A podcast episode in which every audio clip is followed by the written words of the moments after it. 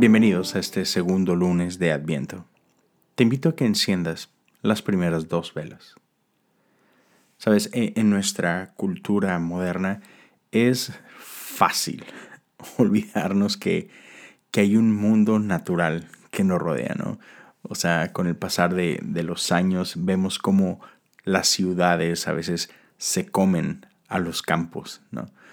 Lugares que alguna vez estaban llenos de, no sé, de animales, de, granjas o, simplemente de montañas, de pronto están llenos de casas y edificios y panorámicos y mil otras cosas, ¿no? Pero, hey, el, el mundo natural está ahí, sigue presente y sigue adorando a nuestro Creador. Por ahí Dante Alighieri decía que la naturaleza es el arte de Dios. Y aún más me, encanta la filosofía de, ah, de, los monjes franciscanos, quienes en, sintonía con pues, el fundador del movimiento, Francisco de Asís, decían que, o dicen, que, la Biblia es, este, perdón, dicen que la naturaleza es la primer Biblia. Y sabes, ya, a, veces es fácil como que olvidarnos que la Biblia dice que la naturaleza cuenta, los cielos cuentan de la gloria de Dios. Y así como, como en el arte, cuando tú contemplas una, una pintura, una escultura,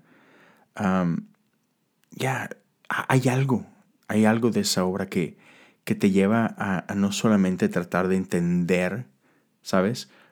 entender de forma cognitiva qué es lo que hizo aquí el artista, qué, tipo de... qué tipo de pinceles usó o, qué colores eligió. No, lo, que te atrapa es el sentimiento, es el corazón del artista, qué fue lo que trató de plasmar aquí, qué es lo que me dice a mí que estoy disfrutando de su arte, ¿no? Eso es lo que hace arte, comunica, mucho más. Y, cada quien podemos percibir cosas diferentes en Él, ¿no? Entonces la invitación en este segundo lunes de Adviento es pausa. Es mira a tu alrededor, mira más allá de los edificios, mira más allá de esta jungla de concreto, ¿no? Y voltea hacia arriba y mira el cielo. Respira y huele los aromas, ¿sabes? Aprecia el mundo que te rodea y pregúntate qué es lo que Dios está comunicando, porque Dios sigue hablando y Él usa a su creación para hablarnos a nosotros. Ya, Dios, el artista, ¿qué me quiere comunicar el día de hoy? Te invito a que leamos juntos Salmos 9, versos 1 y 2 y después versos 9 al 11. Te alabaré, oh Jehová, con todo mi corazón, contaré todas tus maravillas, me alegraré y me regocijaré en ti, cantaré a tu nombre, oh Altísimo.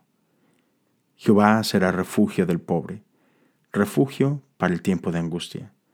En ti confiarán los que conocen tu nombre por cuanto tú, oh Jehová, no desamparaste a los que te buscaron. Cantar a Jehová que habita en Sión. Publicad entre los pueblos sus obras. Termina con esta pequeña pregunta. ¿Cuáles son algunos ejemplos de la hermosura de Dios que has visto el día de hoy? Gracias por acompañarme un día más en este, en este camino de Adviento espero que podamos escucharnos una vez más el día de mañana. Dios te bendiga.